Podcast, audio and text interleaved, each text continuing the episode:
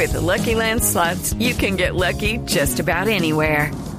This is your captain speaking. Uh, we've got clear runway and the weather's fine, but we're just going to circle up here a while and uh, get lucky. No, no, nothing like that. It's just these cash prizes add up quick. So I suggest you sit back, keep your tray table upright, and start getting lucky. Play for free at LuckyLandSlots.com. Are you feeling lucky? No purchase necessary. Void where prohibited by law. 18 plus terms and conditions apply. See website for details. Bienvenidos a esta nube del lunes. Lunes, sí, es lunes, aunque no parezca. lunes 14. No, es que como tuvimos el puente la semana pasada. Sí, no, soy- no, no. Y en diciembre ya todo el mundo ya esto uno va en últimas. Como cuando se iba a acabar el año escolar y que los últimos Ajá. días la gente estaba como que ansiosa y perdía la noción del tiempo. Así estamos, pero felices de acompañarlos en esta noche de lunes con la tecnología e innovación en el lenguaje que todos entienden en Bogotá, en Medellín, en Cali, los que están en Barranquilla, Cartagena, Bucaramanga. Un saludo a todos los que están escuchándonos a esta hora en Armenia, en el norte del valle. Sí. Tunja, Neiva y Villavicencio. Y los que están, por supuesto, en otras partes de Colombia, alrededor del mundo, en blueradio.com. Es una alegría inmensa estar con ustedes. Sí, señora, y así es. Vamos a arrancar eh, de una vez, ¿quiere con música? De una vez, pero antes, eh, doble, le quiero contar algo Ajá. muy importante. Y es que Replay y Blue Radio le está regalando Ah. sueños en esta Navidad y usted también puede hacer parte de esta linda iniciativa. Así que mire, puede empezar a tuitear si quiere con numeral yo elijo regalar sueños, ¿ya? Sí. Y este 18 de diciembre Replay y Blue Radio, por supuesto, entregarán más de 2.000 regalos para los niños del Instituto Col- Colombiano de Bienestar Familiar. Usted se puede unir y depositar su regalo en los buzones de las tiendas Replay o puede hacer lo que le voy a decir a continuación. En primer lugar, puede compartir en Facebook un mensaje de Navidad para que logremos juntos la meta de hacer felices a estos 2.000 niños. Paso número dos, por cada cinco mensajes compartidos en Facebook vamos a donar un juguete. Si usted quiere ayudar aún más, deposite un juguete en los buzones de las tiendas Ripley y nosotros pues nos encargaremos de entregárselo a los niños del ICBF. Y así usted puede ayudar y darle alegría a estos chiquitos en esta Navidad. Que no hay nada más que alegre la vida y que refresque a los niños que un bonito regalo de Navidad. Ay, sí. Y de verdad que lo esperan además. En esta época del año, No, a pesar... Durante todo el año yo sé que mucha gente ayuda, yo sé que mucha gente apoya, pero Navidad tiene una connotación muy especial para los niños y para los que donan estos regalos también. Así que gánese otro pedacito de cielo, regale un Así, juguete. Ah, sí, así que nos unimos con Ripley para esta linda iniciativa. Más adelante vuelvo y se lo recuerdo para que lo tenga ahí fresquito y pueda ayudar a los niños en esta Navidad. Son las 8 de la noche, 31 minutos. ¿Y qué? ¿Cambio chip? Cambio de chip. De una. Llegó la hora de cambiar la información por música. En la nube, cambio de chip. Pero hagamos pregunta. ¿Quiere que hagamos preguntas? Sí, antes. Para que los oyentes nos respondan a través de Twitter en arroba Blue Radio Co, arroba la nube blue. Sí. ¿Cuál sería? ¿Cuál es su buena acción de fin de año? Ay, ¿Le parece? me gusta. ¿Cuál es su buena acción de fin de Mi año? buena acción de fin de año, me, yo, mucha gente sabe, yo soy católico practicante Sí. y en eh, la parroquia donde yo voy, en la en, en, en, en un eh, sector de Bogotá que se llama Chapinero, popular entre los estudiantes, em, hay una tradición y es que eh, detrás de una avenida que es la avenida que, que le da la vuelta a Bogotá de la circunvalar hay unos barrios bastante pobres. Ajá. Y lo que hace la parroquia es que en el árbol de Navidad lo adorna con angelitos. Y esos angelitos traen detrás una bolsa muy conveniente. Y en esa bolsa el padre dice, por favor incluyan una eh, prenda de ropa para el niño del nombre que aparece en el angelito, Oh. o eh, una, una, una prenda de ropa nueva para esa edad que corresponda a esa edad, un juguete que corresponda a esa edad y un dulce. Algo de dulce, alguna cosita de dulce. Usted empaca eso en esa bolsita que le están dando a uno, se lo entrega a la gente de la parroquia y ellos se encargan de entregárselo a los papás para que lo metan debajo de sus camitas en la noche de Y les Navidad. diga que llegó el y niño les- y Dios. les diga que llegó el niño Dios. Algo- y a mí me encanta eso. De, ya llevo como cinco angelitos en la casa listos, bolsitas listas para entregar. Me parece una cosa bonita que se hace y, lo- y he visto la alegría de los niños al recibir los juguetes. Es muy bonito. Es espectacular. Pues mire, mi buena acción de fin de año, que la llevo haciendo desde que nació mi hijo Joaquín, es eh, comprar leche para, para el Sí. bebé. Y es importantísimo. Leche de, de fórmula para las mamás que no pueden lactar. Y conocí el caso de una señora que está sufriendo desnutrición, por ende no puede darle lactar a la niña o no tiene los nutrientes necesarios, necesita leche, entonces eso, pañales y ropa. Ropa nueva, no. ¿Por qué? Porque los bebés dejan la ropa muy rápido. Entonces, toda la ropa que ni siquiera se pudo poner Joaquín, porque nació muy grande además, la Grande el muchacho. ¿no? Sí, Grande la- y acabar ropa, como decían las abuelas. la doy a los niños. Y Sí. eh, sabe que eso es como los libros, debería rotarse. Sí, es cierto. no- pues es importante. Entonces, pañales y leche. Qué bueno. ¿Cuál es buena. su buena acción de fin de año? Respóndanos en arroba la nube blue. Y ahora sí cambia de chip. Ahora sí un cambio de chip, pero no le tengo una canción. Dos, Le tengo muchas. Muchas. solo una. ¿Usted ha oído hablar de DJ Airworm? No, ¿me vas a mandar un popurrí? DJ Air, Airworm cada año hace una compilación de lo mejor del, de, de lo que sonó durante ese año. Y no lo hace como lo hacen otros artistas, otros DJs que mezclan los pedazos de las canciones. No, él crea una canción nueva, alrededor obviamente de las piezas de las canciones originales. Pero no es que mezcle las canciones, simplemente toma los elementos principales de cada canción para hacer una mezcla nueva. Estamos hablando del Mashup 2015, que yo sé que muchos han visto ya en internet, pero que suena así aquí en la nube. El rumor es el nuevo Samsung Galaxy S7. Sí. Y es que no acabamos de salir de los S6 para entrar a los S7. Ahora ya no están lanzando uno por año, sino dos por año, ¿no? Sí, Porque- y Apple también. Exacto. Todos. O sea, ya todos los que Todas están mandando la, la parada, como dicen por ahí en el tema de la tecnología portátil, están lanzando ya dos cosas al año. Ya no es como antes que le daban a uno un añito de espera para Uy, poder sí. comprar todo. Además, eh, bueno, lo hacen con unos gallos que solamente son exclusivos para ese dispositivo. Por ejemplo, este nuevo Galaxy S7 podría incluir funciones parecidas al 3D Touch de Apple, pero además eh, cargar la batería va a ser completamente diferente a cómo se logra con este Galaxy S6, porque el puerto va a ser diferente. O sea, ya, ya no va a ser el cargador ese universal que uno compra en todas partes y que sirve para lo que sea, sino que va a ser ese. Y si le pasa lo que me pasó a mí que se me olvidó el día de hoy, pues va a estar desconectado bastante rato del día. que voy a tirar un dato que les conté en Agenda en Tacones, Sí. en una sección que tengo sobre cómo ahorrar. El tema de los cargadores, la gente lo desconoce totalmente y me lo explicaron muy bien los de la, los de una marca de, de celular que yo tengo. Me dijeron, mira, la gente no tiene claro que los cargadores están hechos para cierto tipo de celular. Entonces, por ejemplo, ya que estamos hablando de Samsung, si usted tiene un Samsung Galaxy S6, pues este dispositivo tiene un cargador especial que lo carga en tanto tiempo. Sí. ¿ya? Puede que le case con otros con otros celulares Y que otros cargadores y que le otros más. carguen a- al S6, pero la carga no va a ser la misma, ni va a ser la misma rapidez y sí puede dañar la batería de su de su teléfono. Entonces ahí es cuando la gente, ay, me presta su cargador, no, ese le queda. Eh, me presta el suyo o, o compran un cargador universal. Entonces hay que invertirle a los cargadores que sean de la misma referencia que su celular, porque así va a lograr que la pila le dure un poquito más, O que sea- la batería le dure. No piense que la batería de su celular es de, de mala calidad, sino piense si usted la ha manejado como debe ser. Claro, los de la marca me decían, todo el mundo dice, no, pero es que no cumplieron las expectativas con lo de la batería, porque es que se daña rapidísimo. Pues claro, si usted no le da un buen uso, obviamente se va a dañar. Y la pregunta es, ¿usted ha leído el manual del dispositivo que compra?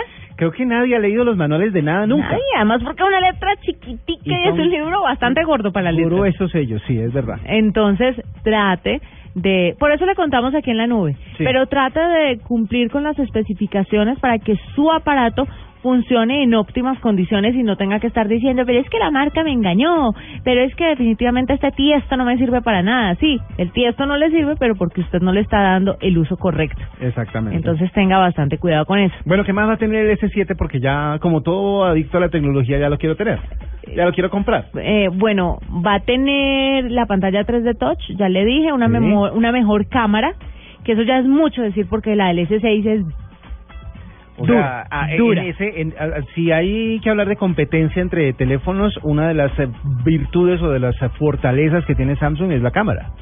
Así que si, si le están apuntando a tener mejor cámara, pues calculen qué fotos tan chéveres se pueda- van a poder tomar. Va a venir, llegará en dos variantes, la de tradicional y el Edge, así como este Galaxy Ujú. S6 y S6 Edge, ¿se acuerda? Y luego sacaron el S6 Edge Note. Plus. Ah, sí, el, el- ¿No era el Note? Note 5 sacaron. El Note 5 tenía, eh, no tiene la particularidad de la curva en la pantalla como el S6, la tiene en el diseño, la parte de atrás del teléfono que viene metálica también, tiene la curvita como para mejor eh, manejo a la hora de tenerlo en la mano. Pero el S6 y el S6 eh, Plus, el Edge, la versión Edge, pues viene con esa particularidad de la pantalla curva. Y por último, lo que se dice y lo que viene y hace parte del rumor es que este teléfono tendría, aparte de la mejor cámara, un posible lector de reconocimiento de retina para desbloquear el dispositivo. De retina. De retina. De ser cierto, pues espera que la marca presente los nuevos modelos y los lance al mercado entre febrero y marzo. O sea que uno del año pone, 2016. uno pone el ojo y el, el celular le abre. le- le- ah, vea pues. Eso sí es, o sea, si a mí me tienen jodida con lo de la huella, ya, ya espiar celulares para mí es imposible. Y he tratado de poner mi huella a ver si es que funciona con cualquier huella y es puro cuento y no sé. Tiene que registrar la huella para que le funcione. Obviamente eso tiene una clave de respaldo, pero es muy complicado. Sí, no, cada vez es más triste. Lo que pasa es que se han Qué dado buen cuenta, dispositivo. Lo que pasa es que muchas la- muchas empresas se han dado cuenta de que la privacidad se volvió un valor muy grande para la gente. Sí, es que hay gente muy metida. Sí, muy metiche. Y no es bueno ser metiche. No sé. No. Rumor. Un rumor, vea. Eh, resulta que ya sabe que los drones también se han vuelto como un juguete favorito para todo el mundo, ¿no? Sí. O sea, la mayoría de las personas han pedido, en esta Navidad pidieron o malumeta, o pues la patineta esa. Sí, la malumeta. Exacto, o un dron. Pues resulta que la Federación de mm, Aviación, la Administración Federal de Aviación de Estados Unidos, puso un estándar que se rumora que va a ser el estándar para el mundo, porque ustedes saben que lo que haga Estados Unidos en cuanto a regulaciones, el mundo tiende a adoptarlo, pues para que todo el mundo hable el mismo idioma. Pues resulta que ahora van a pedir que tanto los aparatos como los pilotos de los aparatos tengan un registro especial en los Estados Unidos. Haga de cuenta que uno va a necesitar pase para manejar dron. No me diga. No, Si fantástico. usted tiene un dron eh, de ciertas características, no el, el caserito, el que vuela únicamente en un radio muy cercano y que es de los baratelis, mm, de pronto por ese lado no lo afecta. Pero si usted tiene un dron de ciertas características técnicas que ya superan las normales, tienen cámara, tiene una potencia o un alcance bastante grande, ya no se mide por radiofrecuencia sino por otros medios de comunicación entre el control remoto y el aparato, pues usted va a tener que registrar el dron y registrarse usted como piloto de dron en la Federación de Aviación de Estados Unidos. Me parece. Y así va a ser, al parecer, para el resto del mundo. Así que los que decían, no, yo voy a comprarme el dron y voy a estar feliz tomando fotos, haciendo videos y o mamándole gallo a la gente a través de este nuevo juguete, pues tengan en cuenta que es posible que a la hora de regular el tema le pidan pase para conducir dron. Es que así debe ser. Bueno. Es que ya es muy invasivo a la privacidad. Exactamente, entonces prepárense porque dentro de lo que viene como legislación, esa es una de las importantes en el tema de los drones. Hay una historia muy bonita, muy grande, muy larga y muy interesante alrededor de cómo se conectó Internet eh, con Colombia o Colombia con Internet. Allá por los años eh, 90, cuando empezó el auge de Internet en el mundo, obviamente Colombia no se podía quedar atrás, pero la tecnología, el ambiente, la infraestructura, etcétera, etcétera, eran un poquito diferentes a lo que tenemos ahora. Así que mm, a, a raíz de esa historia, Julio César Guzmán escribió un libro que se llama Ya estás tejiendo la red. Muchos re- tendrán como familiar esa frase. Pues bien, él quiere hablarnos acerca de qué, de qué se trata este libro, cómo está armada esta historia y por eso lo tenemos a esta hora como invitado aquí en La Nube. Julio César Guzmán, buenas noches y bienvenido a Blue Radio. Buenas noches, W. Muchísimas gracias a todos ustedes por atenderme y un saludo a todos sus eh, radioescuchas. Bueno, eh, cuéntenos, eh, las historias eh, tienden a ser bastante interesantes cuando se habla de cómo se conectó este país con Internet. ¿Usted cómo empezó, cómo se le ocurrió contar la historia? Pues la historia parte de, de varias fuentes. En primer lugar, porque pues tuve la fortuna de estar eh, como testigo de ese proceso, ya que yo hace 20 años, así como ustedes ahora, cubría la fuente de tecnología para el, el periódico El Tiempo. Había una sección que se llamaba Computadores y me tocó asistir a las primeras eh, lanzamientos de los eh, proveedores de Internet, conversar con gente de la ciencia, de la tecnología, de las universidades y tenía algunos recuerdos, algunas historias que están contadas en el libro y sobre todo fuentes que me podían hablar del tema. Pero más recientemente, eh, tenía que dictar clases en, en algunas universidades del país y buscaba literatura, buscaba registros históricos sobre el tema y me di cuenta que no había, así que pues tuve que lanzarme a hacerlo, comencé entrevistando. Yo siempre digo que la primera entrevista que hice la hice cuando James Rodríguez era un modesto jugador suplente del Mónaco para que hagan las cuentas de hace cuánto comencé. Eh, y luego de 18 meses, eh, eh, 35 entrevistas, consultas en libros, en eh, archivos digitales, archivos físicos, en fin, un montón de, de pesquisa, pues logré eh, escribir este libro y pues aspiro a que la gente lo perciba como un aporte a la historia de la tecnología en este país. Bueno, y hagamos de esto entonces una clase. ¿Cómo empezó Internet en Colombia? ¿Fácil? ¿Complicado? Sí, digamos que existía el interés sobre todo en las academias, en las universidades, en particular cuatro universidades del país, que son la Universidad de los Andes, la Universidad Nacional, EAFIT, el Medellín y la Universidad del Valle, el interés de acceder a las redes académicas, que todavía no eran Internet, sino sobre todo había una red académica que se conocía como Bitnet. Colombia solamente el hecho de conectarse a Bitnet fue un camello, pues como dicen los jóvenes, porque requería en primer lugar la aprobación de parte de una de parte de una universidad en Estados Unidos eh, y encontrarla no fue fácil. Finalmente, a través de la Universidad de Columbia se estableció una conexión en la que la Universidad de los Andes en Bogotá sirvió de nodo y conectó a estas cuatro universidades. Todavía no era Internet. ¿Qué significa eso? Que, que eran unas pantallas oscuras, llenas de códigos. Ah, Haga usted de cuenta, no sé si han visto la película eh, de Matrix, que Sí. eran unas pantallas en las que circulan por ahí números y letras. Algo así eh, de ese estilo eran las pantallas en ese momento. No había gráficos, no había iconos. Y luego, hacia 1992-93, cambian los protocolos de conexión de Internet, se adopta el, perdón, los de Bitnet, se adoptan el protocolo TCP/IP, que es el que después eh, se convertirá en el estándar, los ladrillos, digamos, con los que está construida la, la red de Internet. Recientemente pasó por nuestro país Vinton Cerf, que fue el que se inventó Sí. ese, ese protocolo, ese, ese lenguaje, y, y eso obliga a, a las universidades a modificar sus protocolos y se dan cuenta que existe una cosa llamada Internet, que ya en Estados Unidos era conocida, pero aquí apenas, si acaso, se estaba eh, experimentando. La otra historia es que no solamente el tema técnico, sino es sobre todo el tema de costos. Lo, en esa época eh, había un monopolio de las telecomunicaciones en Colombia y la única empresa que podía suministrar ese tipo de conexión a una red digital era Telecom, la empresa estatal de telecomunicaciones.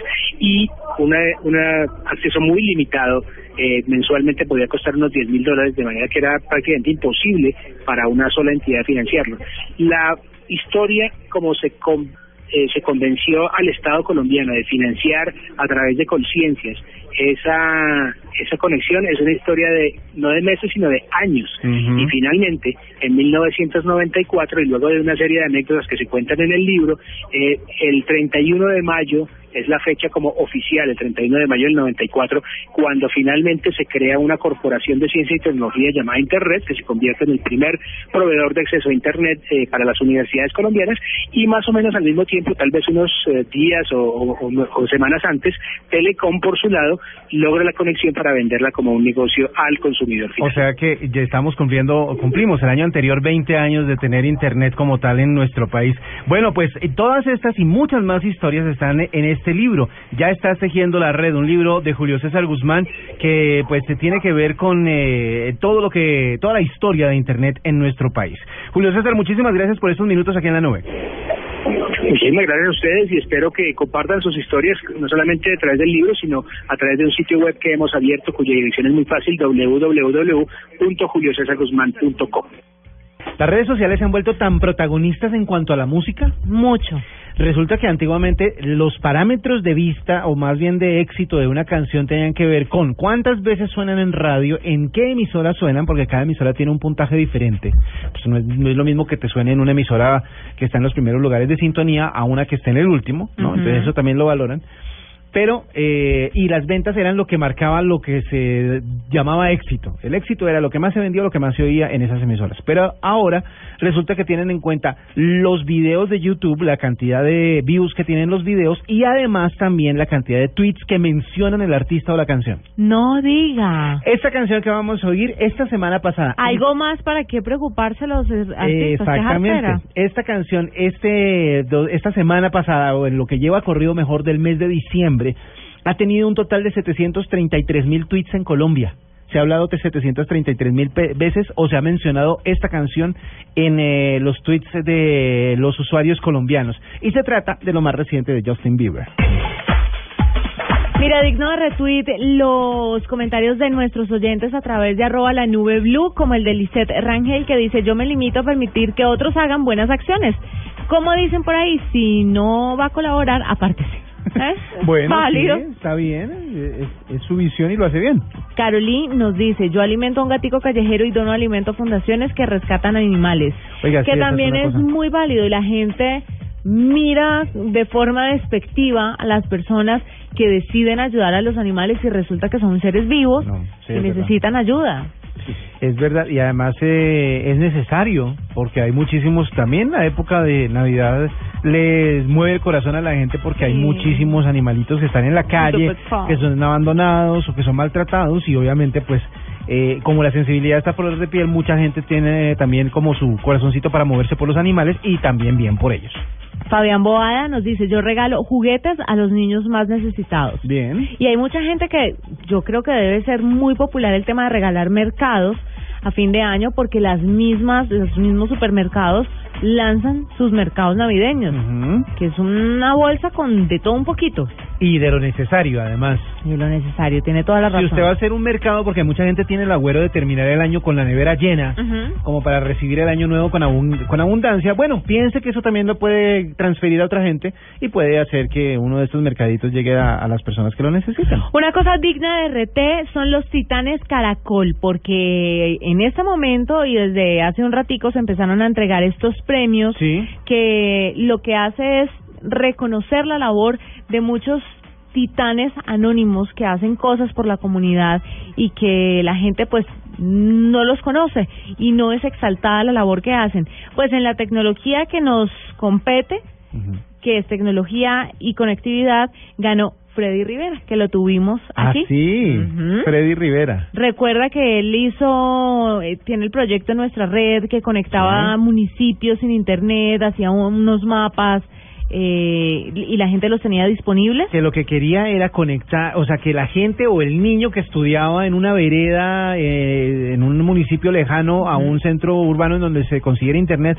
tuviera la misma oportunidad de acceder a eh, herramientas como enciclopedias en línea, etcétera, Wikipedia, etcétera, para que pudiera hacer las tareas y no gastarse un montón de horas tratando de llegar a algún punto en donde tuviera un punto de acceso a internet. Pues bueno. ganó en la, en la categoría de tecnología y conectividad y lo que más me gustó de Freddy también fue que estuvo muy pendiente de las otras categorías para aliarse con ellos y llevar internet, por ejemplo, en el barco este... El barco médico. en el barco de, los médicos, Sí, que ese barco me pareció un hit. eh, también es un hit. Entonces, aparte de llevar salud a diferentes rincones de Colombia, pues ahora con Freddy de la mano va a llevar conectividad. Va a llevar conocimiento Genial. también. Felicitaciones a los Titanes Caracol y a esta linda iniciativa, porque son personas que merecen todo el reconocimiento y todos los aplausos de los colombianos. Y esperamos que esa visibilidad que les da el premio, que les da a Titanes Caracol, les eh, sirva para que mucha gente que tiene el poder económico para apoyarlos, Los apoyo. exactamente, y los voltee a mirar. Vea, eh, eso se parece a algo que yo le tenía también como digno de RT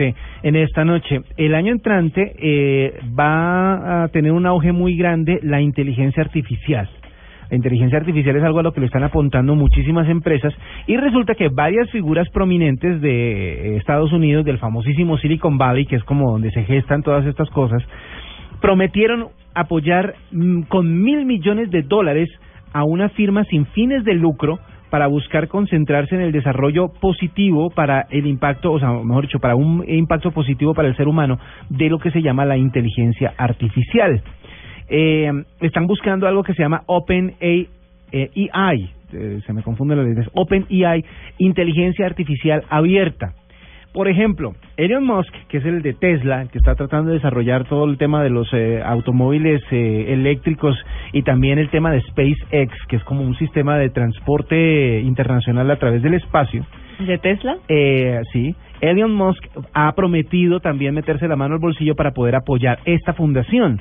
También eh, Sam Altman, eh, el que fue fundador o co- eh, cofundador de LinkedIn, Reid Hoffman, y el cofundador de PayPal, Peter Thiel. Ellos se unieron a decir, vamos a donar mil millones de dólares a esta empresa para que se dedique a desarrollar la inteligencia artificial, pero con aplicaciones para el uso positivo, para el impacto positivo para el ser humano.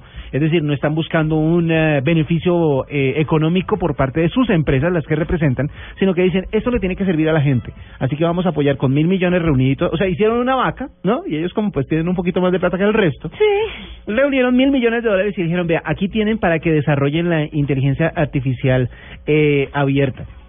Eso me parece digno de RT porque la próxima generación va a, A tener la oportunidad de trabajar con eso. La inteligencia artificial, eso a mí no me, no me acaba de casar. ¿No? No. ¿Le tiene miedito a Terminator? Le tengo miedito de Terminator, tiene toda la razón. Y otro digno de RT chiquitico ya para finalizar esta sección de la nube. La policía de Tokio sale a cazar drones indiscretos. ¿Y cómo? ¿Con cauchera? Muy de la mano de lo que usted estaba diciendo ahora que van a Ajá. necesitar pase. Sí. Pues las autoridades japonesas quieren evitar que los usuarios de esta tecnología los utilicen en áreas restringidas o que molesten a los vecinos. Usted aquí en su casa, en Colombia, escuchando la nube a través de Blue Radio, se preguntará, ¿y esto por qué nos toca? Pues nos toca porque cada vez más personas tienen drones. Sí. Y son invasivos. Y son, eh, Y son los- muy baratos. Exactamente. O sea, no es, no es gente que vive en mansiones los que pueden tener un dron. No. Ahí al lado de mi casa hay unos peladitos que tienen un dron y esa vaina suena a las 11 de la noche. No, y no solo eso. Vea, es, es que es tan sencillo como esto. Eh, en los pisos superiores de los edificios, uno suele no cerrar las cortinas porque quiere que entre la luz eh, del sol.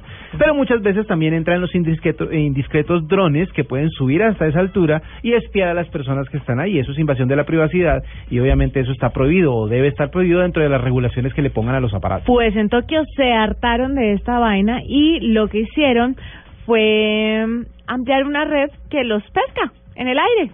O sea, los literalmente. pesca literalmente. Vamos a compartir la foto a través de redes sociales para Por que favor. ustedes vean el dron en Tokio recogiendo droncitos indiscretos. Es una cosa de locos. el dron, llegado. me imagino el dron huyéndole a la, a la red. No, no, no, es una cosa, pero para morirse de la risa. Bueno, esta es la época de regalos, ¿no? Y obviamente para nuestro público oyente, pues los regalos deben ser tecnológicos, pero hay que saber qué regalar para niños, para jóvenes o para adultos. No es lo mismo regalarle a cada uno.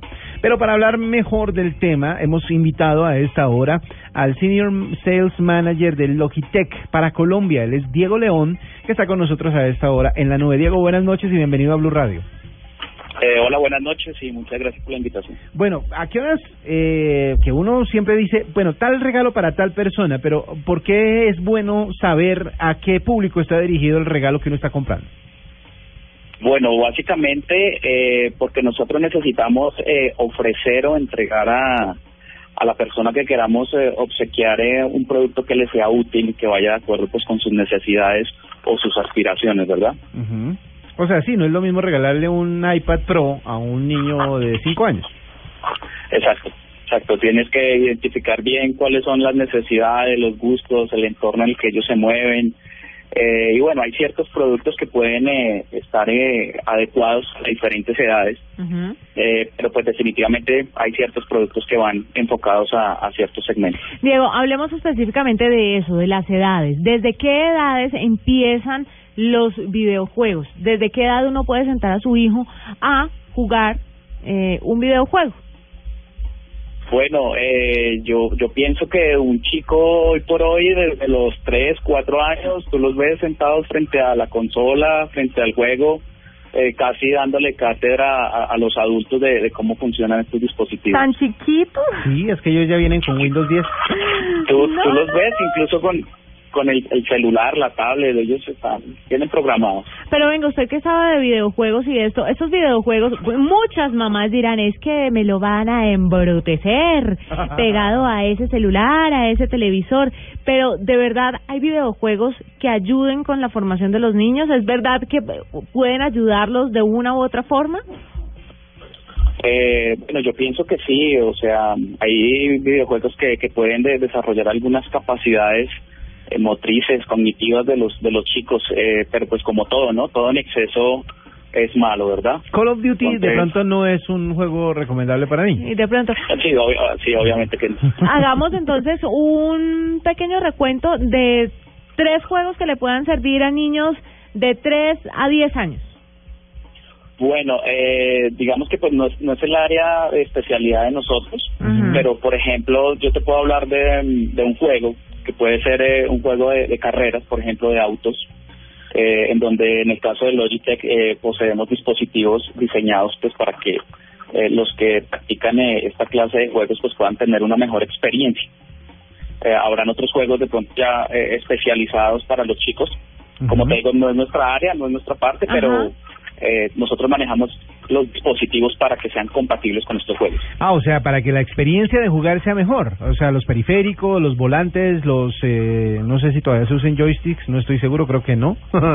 Sí, Pero eh, los no, mucho, pero Ajá. pero aún, aún aún se usan. Eh, Como te mencionaba, por ejemplo, para para este momento nosotros en el caso de Logitech estamos trabajando hemos lanzado recientemente eh, timones eh, o cabrillas que llamamos nosotros Sí. para lo que son las consolas de PlayStation Ajá. 3, 4, para Xbox One, eh, con tecnología que te permite tener una experiencia de realidad a la hora de conducir en el juego como si estuvieras de verdad en una pista o conduciendo tu propio vehículo. Bueno, pero eso es para los que están dedicados a los juegos. Pero, por ejemplo, si uno le quiere hacer un regalo para alguien grande que de pronto necesitas una solución eh, eh, para, para su trabajo para el- su, su entretenimiento, ya para los adultos, por, por ejemplo, ¿qué podría ser bueno? Bueno, eh, mira, por ejemplo, en, en el caso de, tú puedes obsequiar un mouse. Nosotros en el, en el portafolio que manejamos tenemos una referencia que están eh, recién saliendo, que es el- la referencia M317C. Son mouse que van muy orientados a la parte de diseño. Eh, hoy, hoy por hoy se busca mucho que el dispositivo o el accesorio no vaya tan eh, tan tan frío simplemente para conectarlo a tu a tu equipo, a tu computador o a tu laptop, sino que vaya un poco más con tu estilo. Entonces, eh, tú puedes encontrar eh, hoy por hoy un mouse donde se han hecho grandes inversiones en diseño, en confort. Bueno, hay una variedad inmensa. Eso puede ser un muy buen regalo eh, Sí. para este momento en donde también estamos entrando en una época de que todo ir sin cables. Estamos en la época de que todo es wireless, inalámbrico. Eso, por ejemplo, puede ser un muy buen regalo. Sí, está muy bien. Bueno, pues eh, Diego León, el senior, eh, senior Sales Manager de Logitech para Colombia, nos estaba dando algunas luces sobre cuáles son los buenos regalos eh, dependiendo de las edades y de los eh, de, los, de las necesidades de la gente que puede recibir regalos tecnológicos en este fin de año. Diego, muchísimas gracias por estos minutos aquí en la nube. Ok, no, a ti y hasta la próxima. Bueno, y les tengo otro regalo tecnológico que puede ser espectacular para este fin de año, o lo es, Buenísimo. de hecho, el nuevo Huawei Mate S que puede abrir aplicaciones dibujando sobre su pantalla su letra inicial con los nudillos. Por ejemplo, usted tiene el teléfono en la mano y le pasa los nudillos y escribe la C, y ahí accede a la cámara. Ah, Así fantástico. de fácil. El nuevo Huawei Mate S está con nosotros aquí en la nube. Mire, Nube Negra es lo que está pasando. Atención, oyentes, con todo lo que tiene que ver con la tecnología, específicamente con los smartphones. Y es que los especialistas aseguran que el uso frecuente de este dispositivo provoca una rigidez en el cuello y también se asocia a la depresión clínica, que afecta la memoria e incluso el comportamiento de las personas. Le quiero decir que la memoria sí se afecta por Sí. una razón. Nadie se acuerda de, de nada, nada. si no es por su teléfono. Todo está en el teléfono. Todo está en el teléfono, citas, nombres, teléfonos, números de teléfono, pues eh, Eventos, even- cosas que usted tiene que recordar. Todo, se lo- usted usted descarga la responsabilidad de recordar cosas en el teléfono. Tan o- tan tan es así que perdí una gran amiga porque se me olvidó el cumpleaños únicamente porque se me- porque no estaba la alarma activa del, del cumpleaños en Imagínese. en Facebook. Y es, es así, la gente descarga eh, todo lo que tiene que ver con memoria en la memoria de su teléfono celular. La memoria ya está mandada a recoger. Pues la tecnología está transformando la forma del cuerpo, los También. humanos, por supuesto, por supuesto, y está retorciendo los cuerpos según un fisioterapeuta neozelandés que se llama Steve August, que denomina este evento como el eye hunch. Sí. La, o como el eye posture. La joroba. La cabeza, póngale atención a lo que le voy a decir, usted W y usted oyente. Me estoy sentando derecho. La cabeza promedio Sí. pesa alrededor de unas 10 o 12 libras. La- Esos son unos 4 y medio, casi 5 kilos y medio. A la mía póngale seis. Bueno, peor. Sí, es un poquito cabeza. Cuando se dobla el cuello hacia adelante 60 grados, que Ajá. es como usualmente lo hacemos para ver los teléfonos celulares. Más o menos así. Más o menos así. La tensión efectiva en el cuello aumenta a 60 libras. O sea que en mi un caso, poquito más de 27 kilogramos. en mi caso póngale unos 30, 35 Ima- kilogramos. que gravísimo. Claro, y eso todo se queda en el cuello. Cuando August, el fisioterapeuta neozelandés, comenzó el tratamiento de este tipo de pacientes hace más de 30 años, recuerda que vio un montón de jorobas Sí. que se asociaban generalmente a las abuelas y a las bisabuelas. Pero lo que realmente nos está preocupando es que estas jorobas las está viendo en los adolescentes. ¿Será que tenemos que cambiar nuestros hábitos para ver los celulares y levantar mejor el teléfono en vez de agachar la cabeza para verlo? O sea, levantarlo a la altura de la, de la vista, de la cara, para poder evitar el dolor en el cuello, evitar la, la joroba. ¿Será? Pero en ese caso los brazos también entrarían a deformarse. Porque estaría uno todo el tiempo con la mano levantada o con el brazo levantado. Pero ¿usted no le parece que un teléfono celular que nos cambie físicamente, no le parece muy extremo, no le parece demasiado? Pero así está el mundo. Sí, yo, sé- yo, o sea, lo digo porque sé que así está el mundo, pero ¿no le parece increíble, Es increíble. que nuestra forma del cuerpo esté cambiando por estar mirando un celular? ¿Se vio Wally? La Sí, película. sí, Vamos a todos a ser gorditos eh, sentados en unas camas que se van a mover solas y que nos van a traer o nos van a llevar a los lugares en donde tengamos que llegar. Mire, eh, por otro lado, los estudios han demostrado que las personas con depresión clínica adoptan una postura que se asemeja misteriosamente a la del eye hunch, lo de la joroba que le estaba contando.